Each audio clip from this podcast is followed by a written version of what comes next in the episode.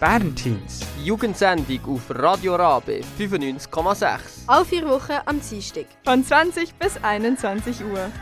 Herzlich willkommen zu einer neuen Sendung von den Bernteens. Wir haben heute das Thema Verhütung, aber wir machen es nicht so ganz lehrbuchhaft, also keine Sorge. Wir geben uns auch zumindest Mühe. Ich hoffe, Doch, das kommt gut. das kommt gut. Wir haben heute ein Interview dabei, eine Diskussion, Infobeiträge und wie gäng ganz, ganz viel Musik. Und was wir jetzt wie immer in unserer Anmoderation auch erwähnen müssen, ist, dass man alle Sendungen auf Spotify nachhören kann. Und wie heißen wir dort geil? Das ist schon ein alter Witz, ich glaube, den kennt man langsam, aber wir heißen Bernteens. Wir Und ziehen den jetzt seit über drei Jahren durch. Es stimmt. Wir haben letztens unser Jubiläum gehabt, können wir Mhm. sagen. Und wir sind jetzt drei Jahre und ein Monat live. Aber wo heißen wir denn auch noch Berntins? Auf Instagram, wer es gedacht? Genau, und wir machen jetzt äh, weiter mit dem berüchtigten Infobeitrag. Und äh, zwar, wenn ihr da jetzt schon Infobeitrag hört, habt ihr jetzt vielleicht ein das Gefühl, ja, wir erzählen euch jetzt alles über alle Verhütungsmethoden und so, wie ihr das schon in der Schule gelernt habt.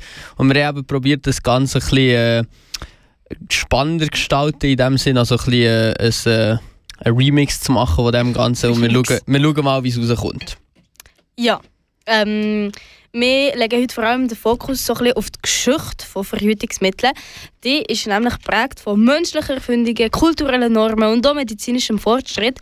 Und all das haben wir ein bisschen abgespeist mit verschiedenen Inputs, die der Victor uns wird geben Genau, schon 3000 vor Christus hat man die Reproduktion und den sexuellen Akt wollen trennen und darum sind die ersten Verhütungsmethoden zu der Zeit erfunden worden. Man hat zum Beispiel Schwimmblasen von Fischen und Tierdarm gebraucht.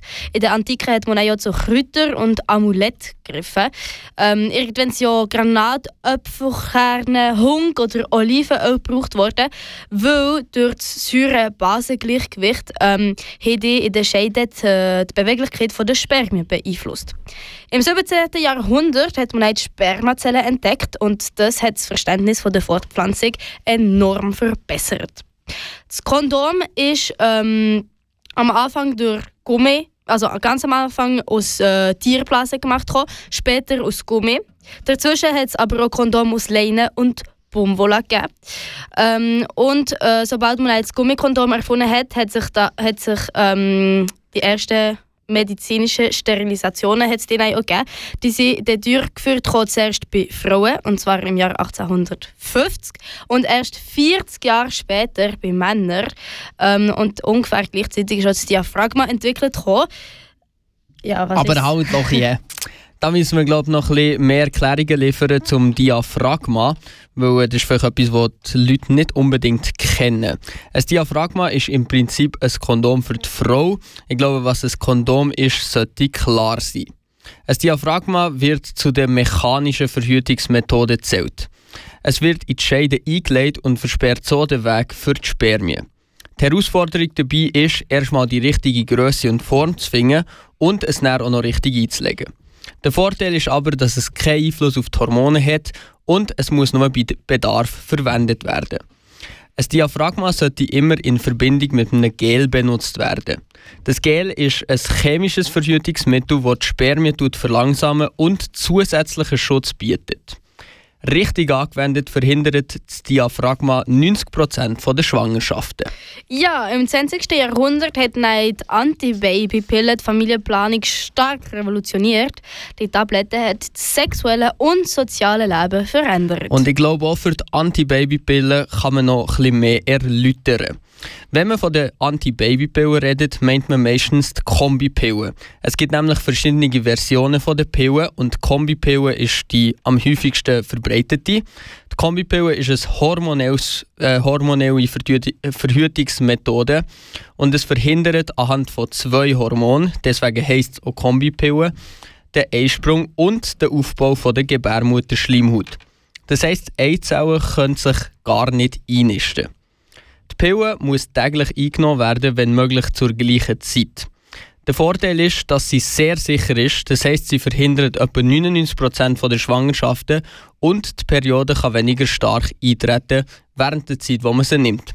Das Problem ist aber, dass die Hormone stark beeinflusst werden und es führt zu vielen Nebenwirkungen, die Jule und Gael noch später in der Sendung erklären. Auch im 20. Jahrhundert ist die erste Spirale erfunden. Die Spirale ähm, hat sich im Verlauf der Zeit mehr und mehr entwickelt zu dem, was sie heute ist. Wenn wir von der Spirale reden, geht es hier nicht um Sprungfedern, sondern um die Hormon- und Kupferspirale. die Hormonspirale ist zu mehr als 99% verlässlich. verlässlich. Sie wird vom Arzt in die Gebärmutter eingesetzt. Je nach Modell gibt sie zwischen 3 bis sechs Jahre Hormon, das Hormon Gestagen ab. Das hemmt den Aufbau von der Gebärmutterschleimhaut und macht, dass die Samenzellen nicht so gut durchkommen können. Die Kupferspirale hingegen ist hormonfrei. Es handelt sich um ein T-förmiges Stäbchen aus Plastik, das mit einem feinen Kupferdraht umwickelt ist. Es wird direkt in die Gebärmutter eingesetzt und verhindert mit Kupferionen eine Schwangerschaft. Das Kupfer schädigt die Spermien und verändert die Konsistenz vom Schleim Gebärmu im Gebärmutterhaus. Man, man kann die Spirale, also die Kupferspirale, bis zu fünf Jahre drinnen lassen. Sie stellt ebenfalls eine Sicherheit von über 99% dar. Sie. Außerdem hat man ähm, auch ungefähr zu der gleichen Zeit im 20. Jahrhundert eine Methode herausgefunden, ähm, um die fruchtbaren Tage äh, von einer Frau zu berechnen. Im 21. Jahrhundert hat man die Berechnungen ähm, aus diesen Ver Berechnungen Verhütungs-Apps entwickelt. Ähm, ja, Verhütung gibt es dementsprechend schon sehr, sehr, sehr, sehr lang. Sie hat sich seither ähm, sehr verbessert. Es ist viel angenehmer geworden. Redet man zum Beispiel jetzt von den Kondom, die früher zum Teil aus, aus Baumwolle waren, zum Beispiel. Heute sehr viel angenehmer zu tragen und ähm, es ist auch viel sicherer geworden. Noch ein kleiner Fakt, so für zwischendurch.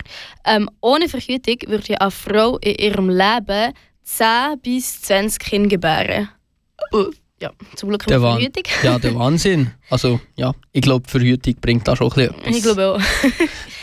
ja, jetzt noch etwas zu der Religion. Gewisse religiöse Traditionen, ähm, wie wir alle wissen, die haben ein schwieriges Verhältnis zu Sex.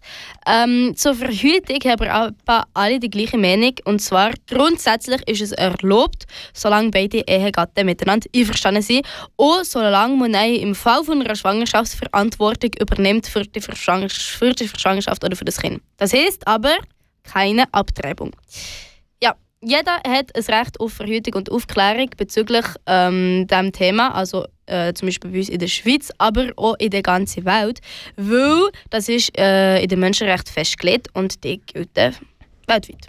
Zum Schluss kommt noch ein kleiner gesellschaftlicher Aspekt von der Verhütung, weil offensichtlich hat Verhütung einen grossen Einfluss auf äh, die Bevölkerung.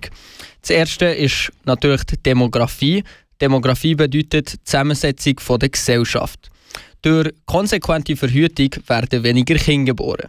Durch das wird unsere Bevölkerung immer älter. Das ist ein grosses Problem für Länder wie die Schweiz, also für weit entwickelte Länder, weil zum Beispiel viel mehr Leute Rente beziehen im Vergleich zu Leuten, die arbeiten. Das heisst, es gibt nicht mehr genug Geld für die Pension. Äh, ein Phänomen, das den Einfluss von der Verhütung aufzeigt, ist zum Beispiel der Pillenknick. Am Ende der 60er Jahre ist die Pille erfunden worden. Das hat dazu geführt, dass die Geburten extrem zurückgegangen sind. Deswegen gibt es jetzt im Graph für das Bevölkerungswachstum in den Ländern, wo die Pille sich durchgesetzt hat, einen Knick. Den Pillenknick. Die Verhütung in einem Land lässt sich aber auch um, umgekehrt, Entschuldigung, äh, lässt sich aber auch umgekehrt ähm, einschätzen anhand der Bevölkerungszusammensetzung. Man kann in ärmeren Ländern, also dort, wo Leute weniger Zugang zur Verhütung haben, klar sehen, dass die Bevölkerung jünger ist. Das liegt an der hohen Geburtenrate. Wir reden heute hier über Verhütung und jetzt reden Geil und ich über die Nebenwirkungen bei der hormonellen Verhütung. Denn die meisten häufigen Verhütungsmethoden funktionieren hormonell. Sie haben aber einige Nachteile und Nebenwirkungen. Die meiste davon hat die Anti-Baby-Pille. Und hier sind einige davon. Genau, und zwar häufige Nebenwirkungen, das betrifft ungefähr 1 bis 10 Frauen von 100, sind eine Gewichtszunahme, ein veränderter Gemütszustand sowie depressive Verstimmungen, Kopfschmerzen, Schwindel, Üppigkeit und ähm, Unterleibsschmerzen bzw. Spannungsgefühl, Schmerzen in der Brust und Zwischenblutungen. Bei etwa 1 bis 10 von 1000 Menschen kommt es zur Ansammlung von Flüssigkeiten im Gewebe, Veränderung vom Appetit, Migräne, Erbrechen, Durchfall, Rötung der Haut, Nestelfieber, Juckreis, Ausbleiben der Periode oder zu einer Vergrößerung der Brust. Was auch ein Problem ist, viele Frauen haben während ihres Eisprungs mehr Lust auf Sex. Hormonelle Verhütung unterbindet den Eisprung und das Libido kann sinken. Genau, und jetzt kommen wir noch zu den seltenen Fällen. Und zwar betrifft es ungefähr 1 bis 10 von 100 Anwenderinnen. Äh, Seltenung ist Überempfindlichkeit, Gewichtsabnahme, Zunahme von Libido, Beschwerden beim Tragen von äh, Kontaktlinsen, Blutdruckanstieg, Lebertumor, Gallensteinbildung, Gelbsucht, Entzündungen, Rötungen vor Haut. Also man merkt, es kommt schon etwas zusammen und ich bin noch nicht einmal fertig. Und zwar brünliche Flecken im Gesicht, Akne, Haarausfall, Brustreduktion, Ausfluss aus der Scheide und Veränderung äh, vom Scheide. Brustreduktion, Äh, Brustdrüsensekretion. sorry. Wenn wir schon da genau mit medizinischen Begriffen sind, dann richtig. So Sorry. Alles gut. So wie Blutgrinsel in den Venen und Arterien, zum Beispiel im Bein oder im Fuß, was zur äh, Beinthrombose kann werden und später sogar zu einer Lungenembolie kann führen, Herzinfarkt, Schlaganfall. Vorübergehend ähm, und zwar gibt es nämlich auch noch ähm, andere Symptome, zum Beispiel äh, Ischämie-Attacken ähm, Schlaganfall, ähnliche Symptome. Also es kommt recht etwas zusammen, auch wenn die äh, Nebenwirkungen selten sind, sie können auftreten. Genau, was auch auftreten können, sind Pilzinfektionen, eine Scheidenentzündung oder Entzündung des Gebärmutterhalses. Und es kann sich eine plötzliche Schwellung der Augen, des Mundes, des Halses bilden. Dafür gibt es aber wie keine Angaben für die Häufigkeit. Äh, das ist eben, drum haben wir dort keine genauen Zahlen. Äh, die Pille kann außerdem nat den natürlichen Zyklus verändern und es kann noch zum Wechselwirkungen mit anderen Medikamenten kommen. Die Nebenwirkungen hängen ab von der Generation des Hormons, was eingesetzt wird. Das ist Gestagen. Zum Beispiel ist das Risiko für Thrombosen und Lungenembolien bei den neuen Pillen der dritten und vierten Generation eineinhalb bis zweimal so groß wie bei den älteren Pillen. Das Verhütungsstäbli ist noch eine andere Methode. Um, das ist, äh, enthält wie die Minipille nur das Hormon, äh, Hormon ähm, Gestagen und anders als die normale Pille eben kein Östrogen. Dennoch kommt äh, auch unter dem Verhütungsstäbli zu Nebenwirkungen. Bei 25% ungefähr den Frauen treten Zwischenblutungen auf und bei 20% der Anwenderinnen bleibt die Periode komplett aus. Äh, fernere Nebenwirkungen wie Akne, Brustspanne, Gewichtszunahme, depressive Verstimmungen, Haarausfall und Kopfschmerzen sind auch möglich. Also man sieht so ein kleines Muster, es sind immer ein ähnliche Nebenwirkungen. Genau, aber auch eben, wie wir jetzt alle hormonellen Verhütungsmittel haben, irgendwelche Nebenwirkungen. Was viele vielleicht nicht kennen, ist zum Beispiel die Drei-Monats-Spritze. Dabei werden die Hormone in Spritzenform alle drei Monate gespritzt. Und hier ist die Dosis für alle Frauen die gleiche, unabhängig von Körpergröße und Gewicht. Und der Hersteller selbst empfiehlt die Art der Verhütung nur bei abgeschlossener Familienplanung, da es zu einer Sterilität kommen kann. Außerdem fördert die Hormonspritze den Knochenabbau und begünstigt damit Osteoporose. Was auch ein recht häufiges hormonelles Verhütungsmittel ist, ist die Spirale. Sie teilt sehr viele Nebenwirkungen mit den anderen hormonellen Verhütungsmöglichkeiten. Was aber besonders häufig bei der Spirale vorkommt, ist eine unregelmäßige Menstruation in den ersten Monaten. Man sieht, es gibt sehr viele Nebenwirkungen von den ganzen Verhütungsmitteln. Ähm, aber es ist krass, wie lange dass wir jetzt eigentlich nur über die verschiedenen Nebenwirkungen haben können reden.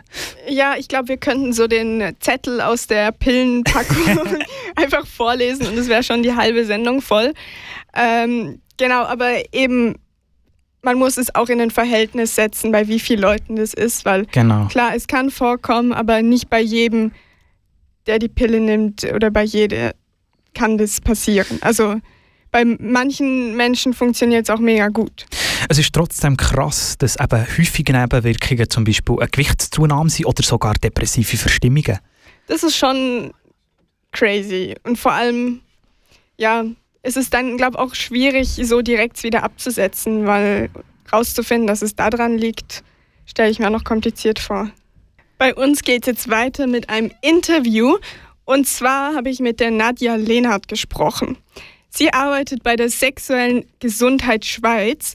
Das ist die Dachorganisation von Schweizer Fachstellen Engagement, Promotion und Einhaltung sexueller Rechte. Wenn ihr nach dem Interview noch Lust auf weitere Informationen habt, dürft ihr gerne ihre Webseite besuchen, und zwar www.sexuellegesundheit.ch und dort unter, unter, unter Titel Sex and Facts. Genau, ich würde sagen, wir hören mal rein. Wie geht man denn so die Aufklärung zur Verhütung am besten an? Aufklärung ist ja, findet ja wie auf verschiedenen Ebenen statt und auch in bestimmten Kontext. Das heißt, es gibt Sexualaufklärung im Elternhaus. Also das ist natürlich wünschenswert, dass das stattfindet. Und ergänzend dazu gibt es Sexualaufklärung an der Schule. Und da ist auch ganz wichtig, dass es ähm, nicht nur Vermittlung von Informationen sind über Fortpflanzung, äh, sondern dass eben die Sexualaufklärung ganzheitlich ist. Das heißt, sie fördert eine kritische Auseinandersetzung, zum Beispiel mit Geschlechterstereotypen, und leistet auch einen wichtigen Beitrag zur Vorbeugung von sexuell übertragbaren Infektionen, ungewollte Schwangerschaften oder sexualisierter Gewalt. Also wichtig ist, äh, wenn es jetzt um das Thema Verhütung geht, dass äh, selbstbestimmte Entscheidungen möglich sind.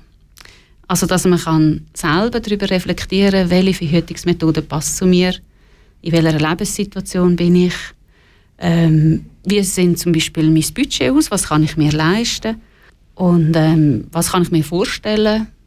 Äh, bin ich informiert darüber? Und wichtig ist, dass, dass man die Möglichkeit hat, alle Methoden kennenzulernen.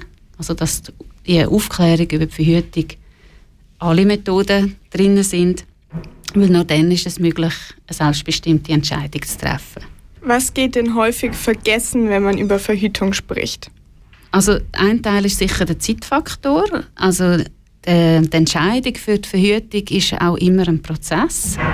Ähm, in der Regel braucht es eben die Informationen dazu. Und das kann sein, dass Beratungen zu kurz sind und dass man zu wenig Zeit hat für die Entscheidungen.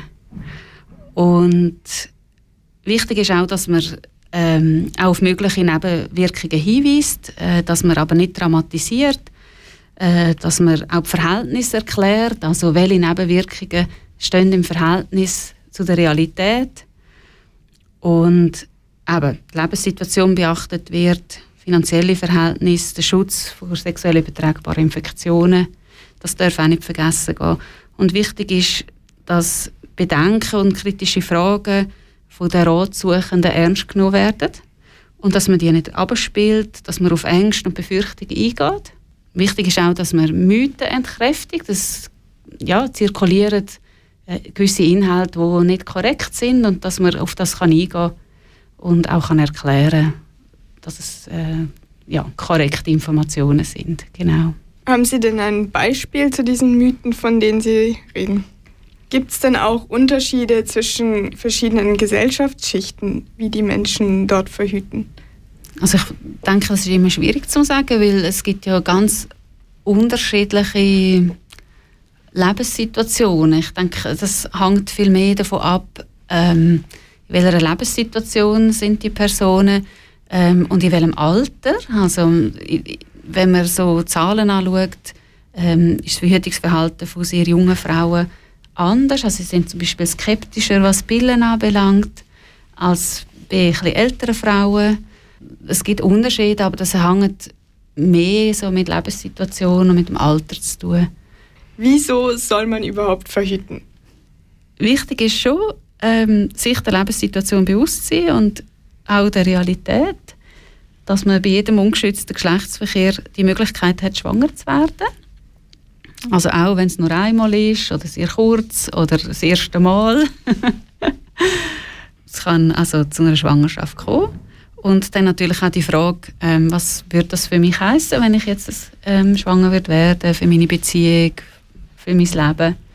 Äh, das sind schon so Fragen, die man sich stellt. Und das eine ist ja die Schwangerschaftsverhütung und die andere ist natürlich auch die Verhütung vor sexuell übertragbaren Infektionen. Und das ist sicher eine Frage, die man sich ähm, grundsätzlich muss stellen muss. Ähm, wie kann ich mich schützen? Ja, die Frage habe ich auch noch in meiner Liste. Und zwar, was ist eine STD? Mhm. Genau. Also STD, also der Begriff steht für äh, Sexually Transmitted Disease. Also man sagt im ähm, deutschsprachigen Raum auch STI. Ähm, und das heißt äh, sexuell übertragbare Infektion. Und das heißt, die Infektionen werden überwiegend durch sexuelle Kontakte übertragen. Genau. Genau, und jetzt habe ich noch eine letzte Frage und zwar, was bedeutet sexuelle Gesundheit und wie lässt sich die sicherstellen? Die WHO versteht unter sexueller Gesundheit ähm, einen Zustand, wo ein physische, emotionale, geistig, soziales Wohlbefinden ist in Bezug auf Sexualität. Und das bedeutet eben nicht nur die Abwesenheit von Krankheit, sondern eben auch eine positive Sicht auf die Sexualität. Und das heißt, die sexuelle Gesundheit setzt einen positiven und respektvollen Zugang zu Sexualität und sexuellen Beziehungen voraus und die Möglichkeit, ähm, risikoarme sexuelle Erfahrungen zu machen die frei sind von Zwang, Diskriminierung und Gewalt. Und die lässt sich eben nur erlangen oder erhalten, wenn die sexuellen Rechte von, von allen geachtet, geschützt und garantiert werden. Und die sexuellen Rechte, die sind ähm, die ähm, basieren auf den allgemeinen Menschenrechten. Also das sind zum Beispiel das Recht auf Selbstbestimmung, auf Gleichstellung, auf Schutz von Diskriminierung aufgrund von Geschlecht, Sexualität, sexueller Orientierung oder Geschlechtsidentität, das Recht auf körperliche Unversehrtheit, das Recht auf Sicherheit, Information, das Recht auf Bildung und Zugang zu Gesundheitsdienstleistungen und eben auch das Recht, selber zu entscheiden, ob man Kind will, wie viel und wenn. Bei uns geht es jetzt weiter mit der Diskussion und zwar sind jetzt Lori und Gal da noch am Mikrofon. Und ich habe jetzt mal die erste Frage an euch. Und zwar, ähm, ist Verhütung denn eigentlich fair, unfair verteilt? Weil die hormonellen Verhütungsmittel sind ja eigentlich alle für Frauen. Also, ich denke schon. Ich denke, halt aus dem Grund, weil halt für die Männer im Moment das bekannteste äh, und das meist gebrauchteste das Kondom ist, haben sie halt wie das zur Verfügung. Und nachher alles andere ist irgendwie bei der Frau, die man so kennt. Also sei es jetzt eben die Antibabypille, sei es jetzt ähm, die Hormonspirale, das Hormonstäbli, so Sachen, ist alles bei der Frau. Und ich habe das Gefühl, dass dort einfach wie so eine Ungleichheit besteht. Und darauf kommt noch, dass halt die hormonellen Methoden Nebenwirkungen haben. Die mechanischen eher weniger oder weniger körperliche. Und auch was Nebenwirkung ist, ist halt bei der Frau. Also, ich meine, das Kondom hat keine Nebenwirkung. Auch das Kondom ist etwas, das einmalig gebraucht wird. Und auch der ganze Rest fast ähm, ist etwas, wo man, wo man auf eine längere Zeit braucht. Das heißt, wenn man fest mit jemandem zusammen ist, dann entscheidet man sich eher für etwas, das für eine längere Zeit ähm, bleibt und, und hilft. Und das heisst, es liegt an der Frau. Also ich muss ehrlich sagen, ich finde, die Verhütung ist schon unfair verteilt, eben weil wie Verhütungen für die Frau mehr also größere und gravierende Auswirkungen haben halt auf die Frau an sich. Aber ich würde sagen, von der Häufigkeit von der verwendeten Methoden ist es gar nicht so ungleich, weil ich glaube, also so wie ich es würde einschätzen, ist auch das Kondom das, was am häufigsten benutzt wird und auch wie am bekanntesten und beliebtesten ist und am Schluss auch das einzige oder eines der wenigen ist, das gegen Geschlechtskrankheiten ähm, schützt und deswegen wird es wahrscheinlich sehr häufig gewählt. Also auch wenn es halt wenig ähm, so Varianten gibt für einen Mann, ist es am Schluss gleich häufig auch der Mann, der sicher auch zusätzlich verhütet. Ich finde, das auch noch ein Punkt ist, wo man vielleicht jetzt nicht zuerst dran denkt, aber die Verhütungsmittel, wo also die meistens hormonell sind oder irgendwie Kupferspirale oder so, die, muss, die wird nicht von der Krankenkasse übernommen. Das muss man alles selber zahlen. Und äh, dann ist es irgendwie auch finanziell, wenn du dort irgendwie 300, 400 Franken mal dafür zahlen musst, finde ich, ist es auch ein bisschen schwierig so. Ich glaube, was man auch eben gesagt hat, ist, für die Frau ist die Schwierigkeit einfach, dass sie weniger spontan kann entscheiden kann, in dem Sinn durch die Pillen, Kupferspirale und so. Das sind ja alles Sachen, die für längere Perioden vorgesehen sind. Und es, man kann halt wie nicht einfach spontan kurz sagen, ja, ich verhüte jetzt für den Abend und er nicht mehr. Also man tut wie seinen Körper für längere Zeit beeinflussen und halt in dem Sinn gegen eine Schwangerschaft schützen. Ja, ist ja etwas, was du nicht einfach plötzlich einmal rückgängig kannst machen Wenn du es gemacht hast, dann ist es halt da und du musst schon damit leben, ob es jetzt Nebenwirkungen oder was auch immer hat. Ja, hast es halt einfach für drei Jahre oder so. Ja, also der, eben der Aufwand für Verhütung bei Frauen ist sicher einfach grösser als bei Ja. Männern. Und ich finde, auch wenn es jetzt eben Sachen gibt, wo funktionieren, sollte man auch langsam mal bisschen weiterkommen in der Forschung, dass es eben auch für Männer andere Möglichkeiten gibt, außer dem Kondom oder jetzt irgendwie operativen Sachen, wo halt wirklich sich auch ja wie praktisch lohnen, finde ich. Ja, das finde ich auch. Jetzt äh, gehen wir mal zu einer nächsten Frage über. Und zwar, wie seid ihr über die Verhütung aufgeklärt worden? Ich glaube, recht klassisch einfach in der Schule, wo man hat gesagt ja, schau, das ist das und das ist das und das macht das. Also ich glaube, ich habe nicht, nicht irgendetwas Spezielles gehabt, ich habe wirklich einfach so die Aufklärung von der Schule gehabt. Und Lori? Ja, bei mir ist es so, ich denke, das ist auch so der, der erste Ort, wo man etwas darüber erfährt, weil die, ich weiß gar nicht, was das für Leute sind. Sexuelle Aufklärer oder keine Ahnung. Wo die Leute kommen und dann einfach so erklären und so. Bei uns war es so, gewesen, dass wir es dann probiert haben. Man hat uns so Kondome gegeben und haben das auf Styropor ausprobieren. ja, also ich denke, das ist der erste Ort, wo man richtig etwas darüber lernt. Und dann tauscht man sich halt auch mit seinen Kollegen darüber aus und so weil es dann irgendwie noch so helle interessant ist, was etwas ganz Neues ist und so. Bei dir, Jule? Ja, so das Wichtigste bekommt man halt ja so mit in- im Bildungswesen. Aber irgendwie dann finde ich, ist das Internet auch noch ein recht großer Weg, sich weiterzubilden. Also so, ich glaube, wenn man in der Schule das lernt, werden halt einfach die klassischen Verhütungsmittel vorgestellt. Oder vielleicht setzt man sich dort auch nicht ganz so kritisch auseinander, wie man es vielleicht könnte. Und bei mir war es dann so, dass ich mich dann einfach selber noch dafür interessiert habe und ja, mehr dazu recherchiert habe.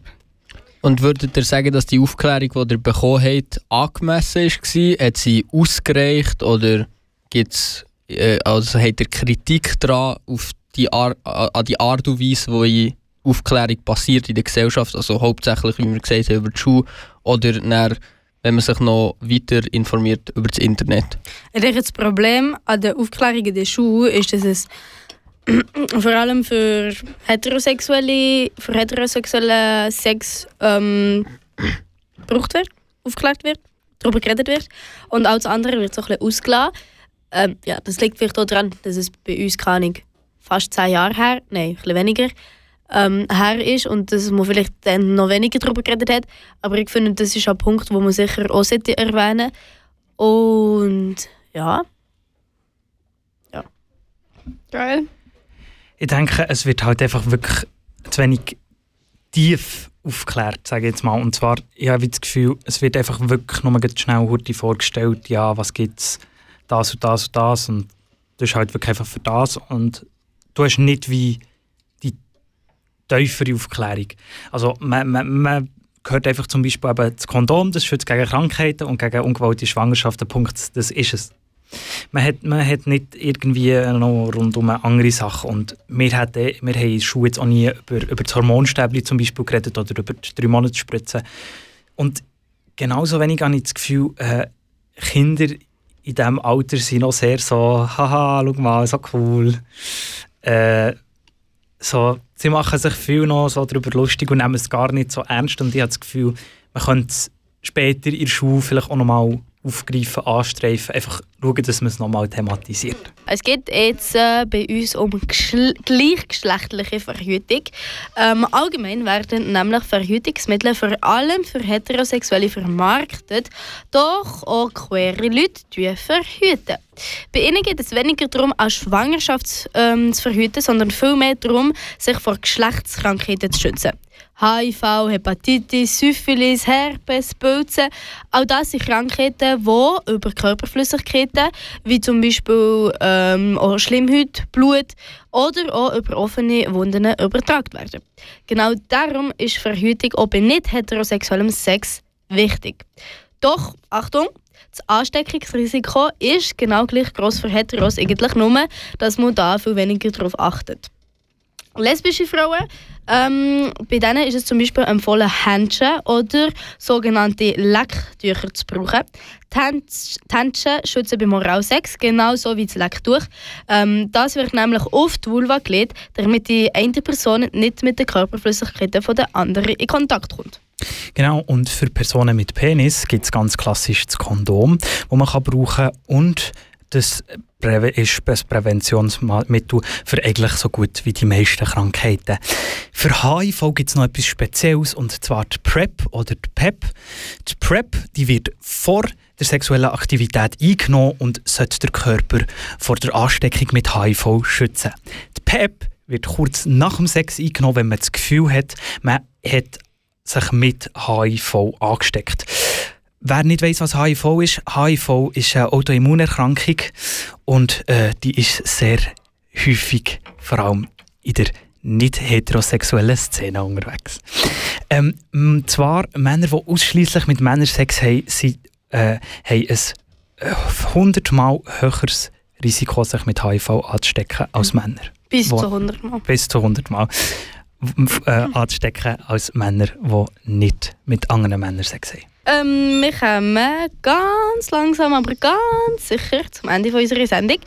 Heute ist es hier bei Bern Teens das Thema Verhütung gegangen. Wir haben verschiedene Aspekte angesprochen, ähm, zum Beispiel die Geschichte. Wir haben einige Details zu äh, gewissen Verhütungsmitteln. Wir haben diskutiert, Interview geführt. Ja, wir haben ganz viel Neues gelernt. Ja, und sonst ähm, halten wir euch auf Insta auf dem Laufenden. Da dürft ihr uns auch sehr gerne folgen, wenn ihr das noch nicht macht.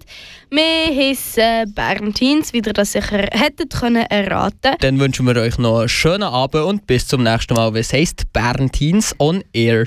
Bye bye.